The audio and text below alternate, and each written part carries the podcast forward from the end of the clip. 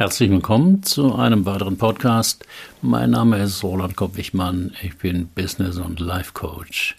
Das Thema heute, meine Frustrationstoleranz war schon immer ziemlich gering, sagte der Mann im Lebensthemen-Coaching. Frustrationstoleranz braucht jeder Mensch, um die vielen Widrigkeiten des Lebens zu ertragen, mit Rückschlägen fertig zu werden und in schwierigen Situationen nicht sofort aufzugeben. Aber was passiert, wenn man nur eine geringe Frustrationstoleranz hat? Dann geht es einem so wie meinem neuen Klienten in diesem Fallbericht. Bei Ihnen muss man ja ewig auf einen Termin warten. Dreimal wollte ich schon den Termin heute absagen, begann der Klient im drei Stunden Online-Coaching. Aber irgendwas hat sie dann doch davon abgehalten und Sie sind hier, antwortete ich. Das war eine frühere Freundin, die meine geringe Frustrationstoleranz kennt. Die hat mich bestärkt, doch zu Ihnen zu kommen. Aber die lange Warterei fiel mir sehr schwer, gestand Leon A., 38 Jahre, ohne Beruf, verwaltet die Immobilien seiner Mutter, allein lebend. Warum eigentlich? erkundigte ich mich. Zum einen ärgert es mich, wenn ich irgendwo lange warten muss. Zum anderen denke ich, dass es vermutlich nicht das Richtige ist, wenn es nicht gleich klappt. Ach, Sie nehmen das persönlich. Verstehe ich nicht. Nun, dass man bei mir auf einen Termin ein paar Wochen warten muss, hängt einfach damit zusammen, dass es mehr Anfragen gibt, als ich freie Termine habe. Aber Sie vermuten dahinter eine geheime Botschaft für Sie. Eine geheime Botschaft? Ja, dass das lange Warten bedeutet, dass es nicht das Richtige für Sie ist. Ja, das denke ich oft. Deshalb halten Sie es wohl auch nicht lange bei einer Firma aus, schrieben Sie. Ja, immer wenn es schwierig wird, lasse ich es sein. Wenn es in Arbeit ausartet. Aha. Weil ich habe irgendwo mal den Spruch gelesen, Such dir eine Arbeit, die du liebst, und du musst nie wieder im Leben arbeiten. Ach, der alte Spruch vom großen Konfusius. Heißt er nicht Konfuzius? Doch, natürlich. Ich nenne ihn nur so, weil durch den Spruch viele Menschen eher konfus wurden statt klarer. Inwiefern konfus? Na, indem man den Spruch so verstehen kann, dass man sich im Leben nie anstrengen muss, wenn man das Richtige gewählt hat. Aber das glaube ich ganz fest. Auch in Liebesbeziehungen handle ich so. Ich sag ja, Konfusius. Was versteht man eigentlich unter Frustrationstoleranz? Damit ist die Fähigkeit gemeint, die psychischen Spannungen, die beim Verfolgen eines Ziels auftreten können, auszuhalten und zu überwinden. Das können äußere Frustrationen sein, wie Rückschläge, Benachteiligungen oder enttäuschte Erwartungen, aber auch innere Frustrationen wie Ärger, Ungeduld, Wut oder Verzweiflung. Eine geringe Frustrationstoleranz führt dazu, dass diese Menschen Aufgaben rasch abbrechen, wenn sich unerwartete Widerstände in den Weg stellen oder wenn der angestrebte Erfolg nicht gleich eintritt. Eine geringe Frustrationstoleranz soll auf eine Ich-Schwäche hindeuten. Doch was fängt man mit dieser Information in der Praxis an? Ist die Frustrationstoleranz ein guter Indikator für das spätere Leben? Jahrzehntelang glaubte man das, denn der Marshmallow-Test gehörte zu den bekanntesten Experimenten der Psychologie. Michel und andere 1989 boten in den Jahren 68 bis 1974 vierjährigen Kindern Marshmallows an mit der Option, diese sofort zu essen und nach einer gewissen Wartezeit ein zweites Marshmallow zu bekommen, wenn sie der Versuchung widerstehen konnten. Auf meinem Blog habe ich ein Video verlinkt, wo Sie sehen können, wie verschiedene Kinder sich mit dieser schwierigen Aufgabe herumschlugen. Einigen, kind, einigen Kindern gelang das ganz gut, anderen hingegen nicht. Das heißt, ihre Frustrationstoleranz, also die Fähigkeit, die Belohnung aufzuschieben, war unterschiedlich. Doch jetzt kommt's. Als man die Kinder 13 Jahre nach dem Versuch nochmals überprüfte, gab es enorme Unterschiede. Jene, die schon im Vorschulalter hatten warten können, waren als junge Erwachsene zielstrebiger und erfolgreicher in Schule und Ausbildung. Außerdem steckten sie Enttäuschungen und Rückschläge besser weg. Sie wurden auch als sozial kompetenter beurteilt und waren seltener drogenabhängig als jene, die dem Marshmallow damals nicht hatten widerstehen können. Klingt gut, stimmt aber leider so nicht. Eine neue Studie zeigte, wenn Kinder einer süßen Versuchung nicht widerstehen können, sagt das nicht viel aus. Und wenn, dann stecken dahinter keine höheren Strategien der Selbstkontrolle. Was steckt hinter einer niedrigen Frustrationstoleranz? Frage ich Klienten, was sie glauben, was zu ihrem Problem beiträgt oder es sogar verursacht, erklären sie das oft mit psychologischen Begriffen mangelndes Selbstbewusstsein, übertriebener Ehrgeiz, irrationale Ängste, kein Urvertrauen und so weiter, höre ich dann. Doch alle diese Begriffe erklären nicht viel. Außerdem kann es sein, dass der Klient unter dem Begriff etwas ganz anderes versteht als ich. Deshalb halte ich es für wichtig im Coaching, die mit dem Problem verknüpfte Erfahrung des Klienten zu erfahren Wie zeigt sich denn in Ihrem Leben diese geringe Frustrationstoleranz, von der Sie sprechen? fragte ich Leonard. Sie zieht sich eigentlich durch mein ganzes Leben. Ich erreiche nie die Ziele, die ich mir setze. Entweder weil ich sie zu unklar formuliere oder weil ich zu früh aufgebe. Haben Sie ein Beispiel? Ich fing in der Schule an, Gitarre in einer Band zu spielen, auch wegen den Mädels. Mit ein paar Akkorden ging das ganz gut, aber mich mit Noten oder Harmonielehre zu befassen, das war mir zu anstrengend. Deshalb stieg ich später auf Schlagzeug um, weil da gibt's ja keine Noten und all das. Aber natürlich muss man da auch üben. Und zwar regelmäßig. Aber das krieg ich nicht hin. Vor ein paar Jahren, mit 27, wollte ich Keyboard lernen. Ein paar Wochen habe ich durchgehalten. Da war ich schon stolz. Aber dann habe ich es wieder sausen lassen. Und wie zeigt sich das heute? Schauen Sie mich an. Ich wiege mindestens 30 Kilo zu viel. Mach keinen Sport, hänge mit meinen Freunden rum, wo wir überwiegend Bier saufen und zocken. Ich weiß, dass das alles ungesund ist, aber ich kann mich zu nichts aufraffen. Und wenn mich doch mal was mehr interessiert und ich mich eingehender damit befasse, taucht mit Sicherheit ein Problem auf und dann ist es aus. Dann kapituliere ich und lass die ganze Sache sausen. Mit Diagnosen halte ich mich im Coaching generell zurück, auch wenn sie vom Klienten angeboten werden. Vermutlich könnte man hinter der Problembeschreibung von Leon A. eine depressive Tendenz, eine abhängige Persönlichkeit oder eine Suchtstruktur vermuten. Doch was wäre damit gewonnen? Meist erhofft man sich ja von einer Diagnose ein Set von empfehlenswerten Behandlungsschritten.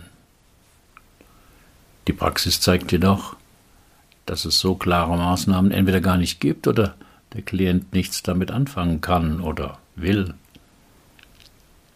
Zudem werden Diagnosen von manchen Klienten dazu benutzt, das Problem auf das diagnostizierte Verhalten zu schieben. Die Sucht hat mich im Griff oder dass ich morgens nicht aus dem Bett finde, kommt von der Depression. Stattdessen konzentriere ich mich im Drei-Stunden-Coaching auf das Auffinden und Klären des inneren Konflikts, für den die beschriebenen Verhaltensweisen für Leon A. die bisher beste Lösung darstellen. Wo und wann erlernt man Frustrationstoleranz? Im Grunde schon am Anfang des Lebens. Das Baby ist hungrig, der Vater muss aber erst noch das Breigläschen erwärmen. Beim Stuhlkreis im Kindergarten muss das Kind lernen, kurz zu warten, Kompromisse zu schließen oder gar damit umzugehen, seine Ziele nicht durchsetzen zu können.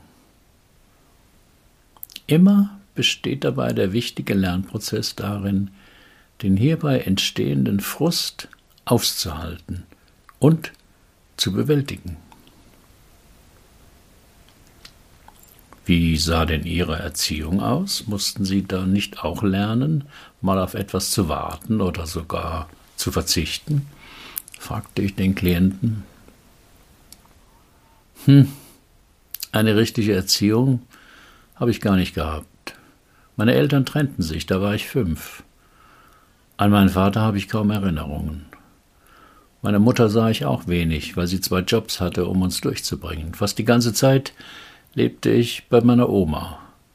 Das war eine herzensgute Frau, die mir nichts abschlagen konnte und alles durchgehen ließ. Hm, da haben Sie ja einige wichtige Regeln des Lebens nicht mitgekriegt. Das ist ihnen augenscheinlich nicht so gut bekommen.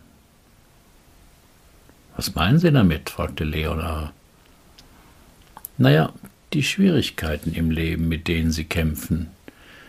Wenn etwas nicht gleich läuft, verlieren Sie schnell das Interesse.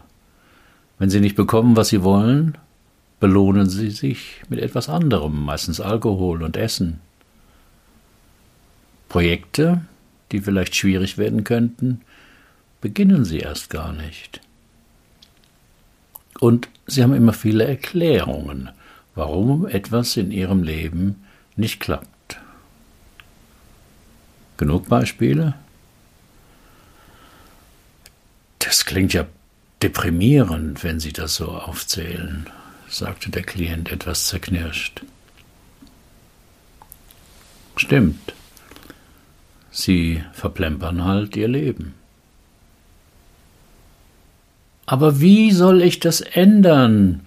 seufzte Leon A. etwas theatralisch. Im Grunde müssten Sie nur eine einzige Ihrer Gewohnheiten ändern. Und welche wäre das? Wenn es irgendwo schwierig wird, nicht gleich davonlaufen sondern darauf zugehen.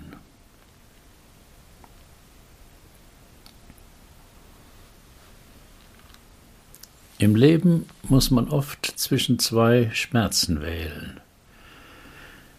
Ich weiß nicht mehr, von wem ich diesen Satz vor vielen Jahren hörte, aber er begleitet mich seitdem durch mein Leben.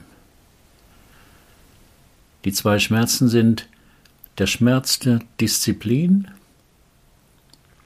und zweitens der Schmerz der Konsequenzen.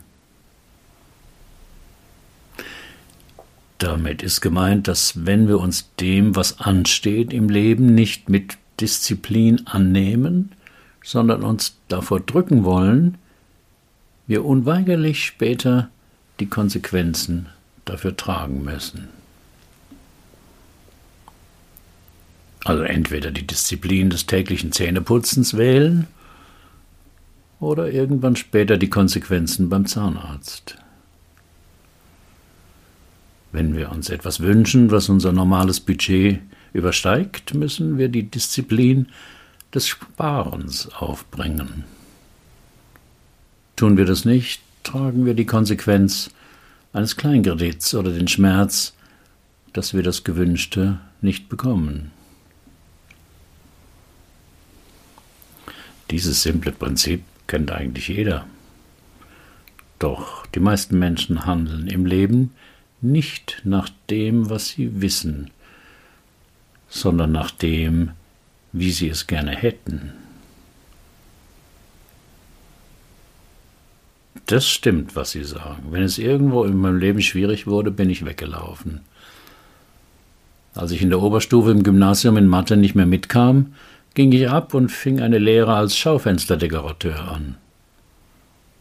Aber die notwendigen Schreinerarbeiten und im Winter die Kälte in den Fenstern turnten mich ab und ich brach die Lehre nach einem Jahr ab. Dann fing ich einen Job als Versicherungsvermittler an. Das lief ganz gut, nicht viel Arbeit und guter Verdienst, aber dass man vor allem abends die Kunden daheim besuchen musste, missfiel mir mit der Zeit. Immerhin, zwei Jahre habe ich das durchgehalten. Und mit Partnerschaften ist es dasselbe. Wieso? Wie sieht Ihr Privatleben denn aus? Die längste Beziehung dauerte zwei Jahre, aber das ist schon eine Weile her. Mittlerweile dauern meine Beziehungen nur ein paar Monate oder kürzer. Denn dann gibt es meistens die ersten Meinungsverschiedenheiten oder Streits. Und das wird mir dann zu schwierig. Muss denn alles im Leben irgendwann schwierig werden? Überhaupt nicht. Sie können auch als Leuchtturmwächter oder Straßenbahnfahrer arbeiten. Da halten sich die Ver Veränderungen in Grenzen.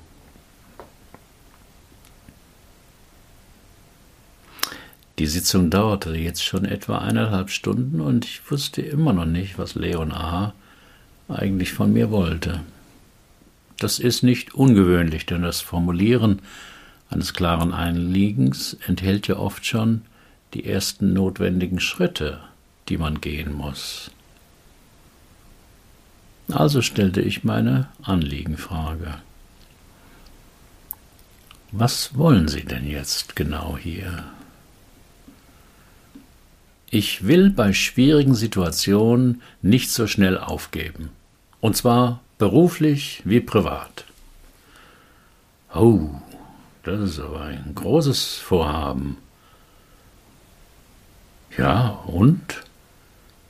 Ich meine, das haben Sie ja bis jetzt noch nie geschafft. Wie soll das gehen? Ja, deswegen bin ich ja hier im Coaching. Das sollen Sie mir sagen. Hm. Ich glaube, so einfach geht das nicht. Ich glaube, davor müssen Sie erst mal genauer verstehen, wie Sie das machen, dass Sie bei Schwierigkeiten so schnell aufgeben. Naja, ich, ich gebe eben auf, was gibt's da noch zu verstehen?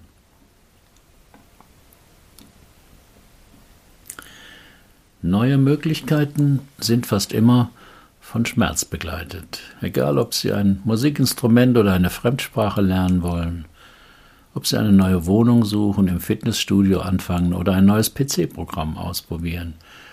Sie müssen sich erst einmal auf etwas Unbekanntes einlassen. Viele Male dasselbe tun und aushalten, dass es nicht gleich klappt. Das ist der Schmerz. Deshalb bleiben wir alle oft lieber im bekannten Umfeld der Komfortzone, das wir unter Kontrolle haben. Dort ist es kuschelig und gemütlich, auch wenn wir wissen, dass wir uns das oft nur vormachen. Etwas Neues zu lernen bedeutet, Risiken einzugehen. Dieses Prinzip gilt sowohl für einzelne Menschen als auch für Gruppen, Teams, Unternehmen und sogar Länder haben ihre Komfortzone. Nach einem Rockkonzert will der 16-Jährige Gitarre lernen. Nachdem ihm das regelmäßige Üben zu anstrengend ist, hört er nur noch Musik auf dem Smartphone. Nach dem Meeting am Kaffeeautomaten stöhnen alle darüber, wie langweilig die Sitzung war und das Wesentliche wieder nicht angesprochen wurde. Ein Land lebt jahrzehntelang über seine Verhältnisse, wehrt sich aber mit großen Straßendemonstrationen gegen notwendige Sparauflagen. Die Weltgemeinschaft ist seit Jahrzehnten dabei, die Lebensgrundlagen und die Ressourcen der Erde zu erschöpfen. Auf jeder internationalen Klimakonferenz werden Mini-Beschlüsse gefasst, weil etliche Länder nicht bereit sind, ihren komfortablen Lebensstil zu ändern und die direkten Auswirkungen zwar sichtbar und messbar sind, aber noch gut erträglich. Es ist ja immer gut, einen Schuldigen zu haben. Also gut, Schuld ist unser Gehirn. Jedenfalls ein bestimmter Teil davon, dort, wo der Autopilot sitzt. Der sorgt dafür, dass wir uns immer in gewohnten Bahnen bewegen, weil sich das sicher anfühlt. Und wir leben heute in einer Gesellschaft, in der es uns leicht gemacht wird, es uns in der Komfortzone gemütlich zu machen. Vor 10.000 Jahren mussten wir bei Hunger beispielsweise Früchte suchen oder einen Bären jagen. Wer dazu keine Lust hatte oder sich dabei ständig ablenken ließ, hatte irgendwann noch größeren Hunger oder starb. Damals hing das Überleben von planvollem, konzentriertem Handeln ab. Heute fahren wir mit dem Auto zum Supermarkt, gehen abends zum Kühlschrank, oder ordern an der Drive-In-Theke ein komplettes Menü. Es sind vor allem zwei Einstellungen in unserer Gesellschaft, die uns bei vielem die Vorzüge der Komfortzone vorgaukeln.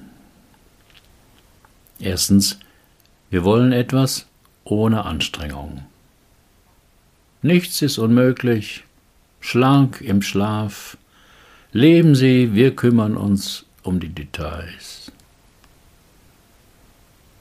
Und zweitens, wir wollen nicht lange warten, sondern sofortige Belohnung. Heute kaufen, morgen bezahlen. Null Anzahlung und 36 bequeme Monatsraten. Sofort herunterladen. Doch ihre Komfortzone begrenzt ihr Leben. Wie gesagt, in der Komfortzone ist es, wie schon der Name verrät, komfortabel. Wir kennen die Umstände, haben uns an das, was fehlt, gewöhnt, wir fahren ganz gut mit dem Gewohnten. Doch die Komfortzone setzt unserem Leben auch enge Grenzen. Erst wenn sie den Schmerz, der mit einer Veränderung einhergeht, bejahen, öffnen sich neue Freiräume. Viele Menschen suchen jetzt nach einem Trick, einem Schlupfloch, um dieses Naturgesetz zu umgehen. Geben sich der narzisstischen Illusion hin, dass das Leben doch gerecht sein müsse. Oder zumindest in ihrem Fall eine Ausnahme machen könnte, weil man etwas Besonderes sei, ein heimlicher Prinz oder eine Prinzessin, weil man schon genug Pech im Leben gehabt habe und jetzt es mal verdient habe, dass alles ein bisschen leichter sein solle.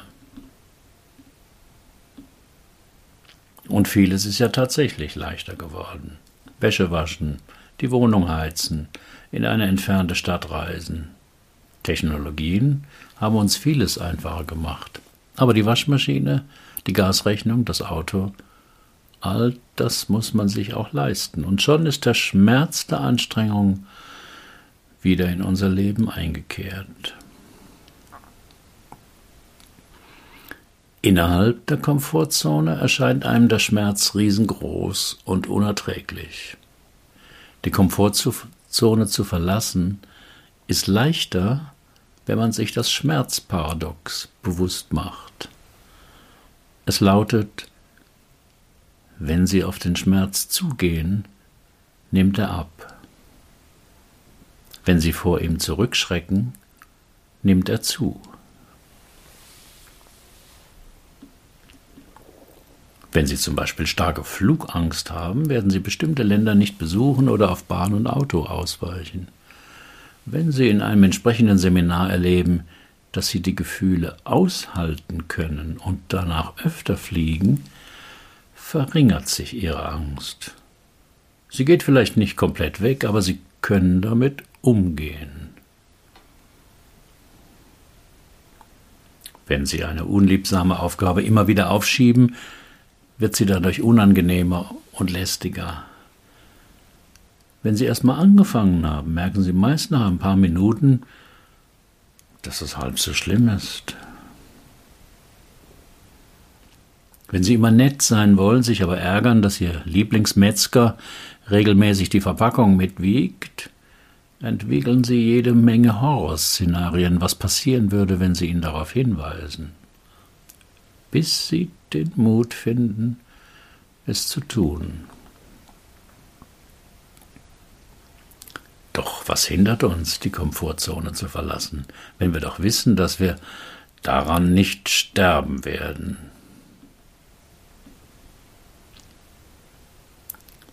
Erst wenn du weißt, was du tust, kannst du tun, was du willst. Dieser Satz von Mosche Feldenkreis meint, dass viele unserer Handlungen unbewusst ablaufen. Erst wenn wir uns diese automatisch ablaufenden Gewohnheiten im Denken und Handeln bewusst gemacht haben, können wir auch etwas verändern. Dieses Bewusstmachen ist kein rationaler Denkvorgang, sondern die achtsame Erforschung der eigenen Selbstorganisation. Bei Leon A. würde das bedeuten, dass er genauer kennenlernt, was zwischen der Erfahrung einer schwierigen Situation und seinem Aufgeben in ihm abläuft. Also welche Gedanken, Gefühle und Körperempfindungen passieren. Weil der Vorgang des Aufgebens größtenteils unbewusst abläuft, passiert das so schnell, dass Leon A. bisher kaum mitkriegt, was davor in ihm passiert. Deswegen arbeite ich im Coaching an dieser wichtigen Stelle mit einem Experiment, das die Chance bietet, dass der Klient beobachten kann, was in ihm passiert. Der Klient machte es sich in seinem Stuhl bequem, schloss die Augen und gab mir ein Zeichen, wann er bereit war. Dann sagte ich zu ihm, ich bitte Sie mal, den, den Satz zu sagen, Schmerz, komm her. Normalerweise nehme ich für den Satz eine Aussage, die eine Tatsache darstellt. Siehe die verschiedenen Fallberichte auf diesem Blog. Doch bei Leon A. dachte ich, dass es einen stärkeren Impuls brauchte, um ihn zu erreichen. Das meinen Sie jetzt nicht ernst, reagierte er ärgerlich. Was meinen Sie? Dass ich den Schmerz einlade, herzukommen. Ich will ja, dass er weggeht. Welchen Schmerz meinen Sie jetzt? Na ja, den Schmerz, dass ich meine Ziele nie erreiche. die werden sie auch nicht erreichen, solange sie in die falsche Richtung laufen. Verstehe ich nicht. Mal für Normalsterbliche formulieren. Der etwas herablassende Ton des Klienten verstärkte in mir den Eindruck, dass bei ihm auch eine narzisstische Thematik beteiligt war, entschloss mich aber, das jetzt nicht anzusprechen, weil es wohl nicht weiterhelfen würde. Sie haben erzählt, dass Sie aufgeben, wenn es irgendwo schwierig wird, richtig? Korrekt. Dann versuchen Sie ja der Schwierigkeit zu entkommen, indem Sie vor dem Schmerz der Anstrengung, die die Aufgabe verlangt, weglaufen. Ja, aber das ist doch ein natürlicher Impuls. Das macht doch jeder. Wer will sich denn schon anstrengen? Sie haben völlig recht. Das macht fast jeder. Schmerzen zu vermeiden ist eine starke Gewohnheit, weil wenn Sie etwas Schmerzhaftes aufschieben, bekommen Sie die Belohnung, keinen Schmerz, sofort. Aber Sie zahlen langfristig einen Preis, nämlich das Bedauern über ein verschwendetes Leben. Doch da die Folgen erst weit in der Zukunft eintreten, ist die Motivation, sich jetzt dem Schmerz zu stellen, nicht leicht zu finden.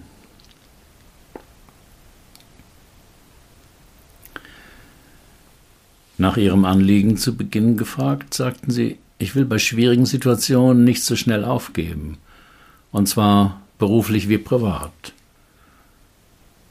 Wollen Sie das immer noch? Ja, sicher doch. Das wird Sie aber etwas kosten. Und das wäre, dass sie sich dem Schmerz stellen, anstatt ihm auszuweichen. Hm.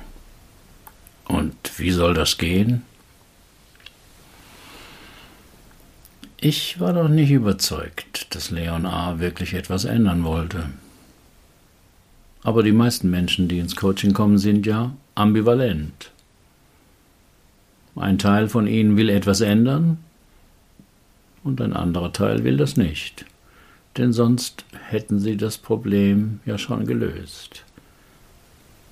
Der zweite Teil, der nichts ändern will, hat Angst vor dem Schmerz der Veränderung. Genau da muss man ansetzen. Aber das ist nicht leicht.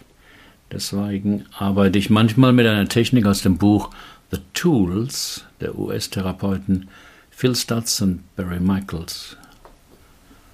Das erste Tool aus dem Buch heißt Umkehrung des Verlangens.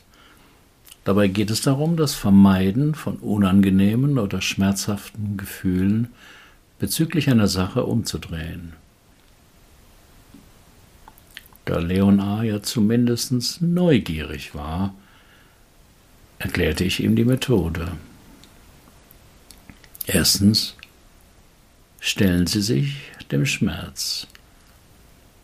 Konzentrieren Sie sich auf den Schmerz, den Sie vermeiden. Sehen Sie ihn als Wolke vor Ihnen auftauchen.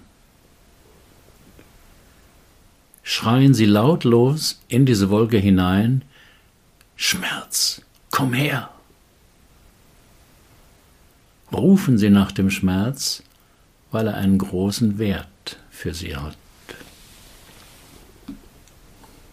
Zweitens, gehen Sie auf den Schmerz zu. Schreien Sie leise, ich liebe Schmerzen, während Sie sich weiter vorwärts bewegen. Gehen Sie so tief in den Schmerz hinein, dass sie eins mit ihm sind. Drittens, die Freiheit. Fühlen Sie, wie die Wolke sie ausspuckt und sich hinter ihnen schließt. Sagen Sie innerlich, Schmerz macht mich frei. Wenn Sie die Wolke verlassen, spüren Sie, wie sie in ein Reich des reinen Lichts vorwärts getrieben werden.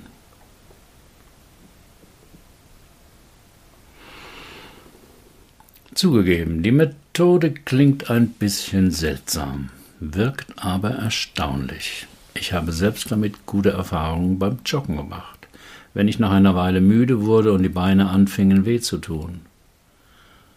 Auch beim Aufschieben der jährlichen Steuererklärung hilft sie mir. Ich sehe die vielen hundert Belege auf dem Schreibtisch, spüre meinen Widerwillen, mich damit zu befassen und zische dann in Richtung Schreibtisch. Schmerz, komm her! Und obwohl ich die Technik schon oft angewendet habe, wirkt sie jedes Mal. Sie nutzt, sie nutzt sich nicht ab. Vermutlich, weil ich den Frust und die Wut, dass ich der Steuererklärung ja doch nicht entkommen kann, in eine positive Energie umwandle.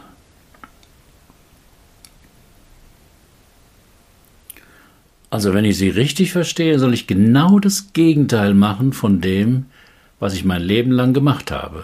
Statt schnell aufgeben, wenn es schwierig wird, dranbleiben und mich durchbeißen, sagte Leonard. Sie haben's erfasst. Aber das habe ich ja noch nie gemacht. Ich weiß nicht, ob ich das kann. Ich glaube, das hängt davon ab, ob Sie etwas ändern wollen in Ihrem Leben. Was die Konsequenz ist, wenn Sie versuchen, dem Schmerz auszuweichen, wissen Sie ja zur Genüge. Das ist aber kein schöner Schluss. Auf den Schmerz zugehen. Gibt's nicht noch einen anderen Weg? Gute Frage.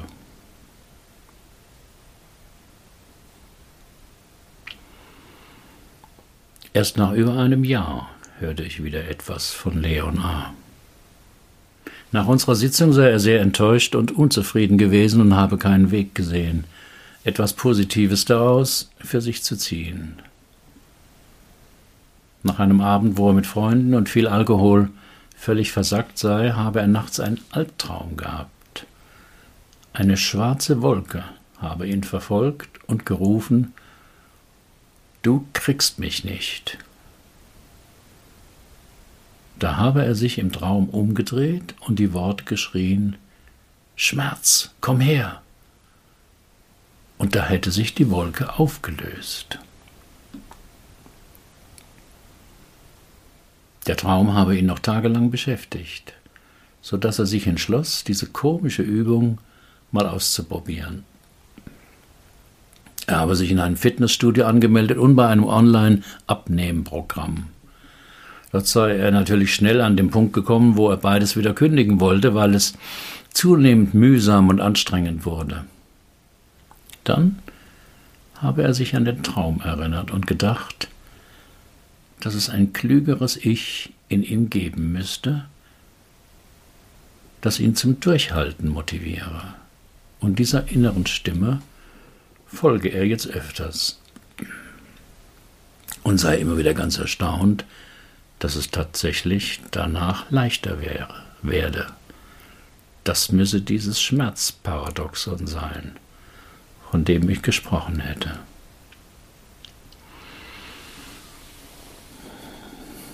Ich schrieb zurück, dass ich mich über seine positive Erfahrung freue und dass er ja dumm sein müsse, künftig nicht öfters auf sein klügeres Ich zu hören. Weitere Fallberichte lesen Sie auf meinem Blog. Alle Fallgeschichten sind real, aber so verfremdet, dass ein Rückschluss auf meine Klienten nicht möglich ist und die Vertraulichkeit gewahrt bleibt. Haben Sie auch ein Problem, das Sie bisher nicht lösen konnten? Dann buchen Sie auch ein 3-Stunden-Coaching oder mein Online-Seminar Lebensthemen klären. Wir finden die Lösung dort, wo Sie noch nie gesucht haben.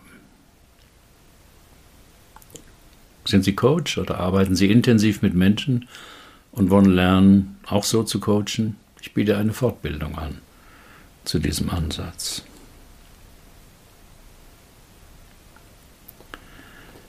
Wie gehen Sie mit Widerständen und Schmerzen um? Herzlichen Dank für Ihre Aufmerksamkeit. Bis zum nächsten Mal.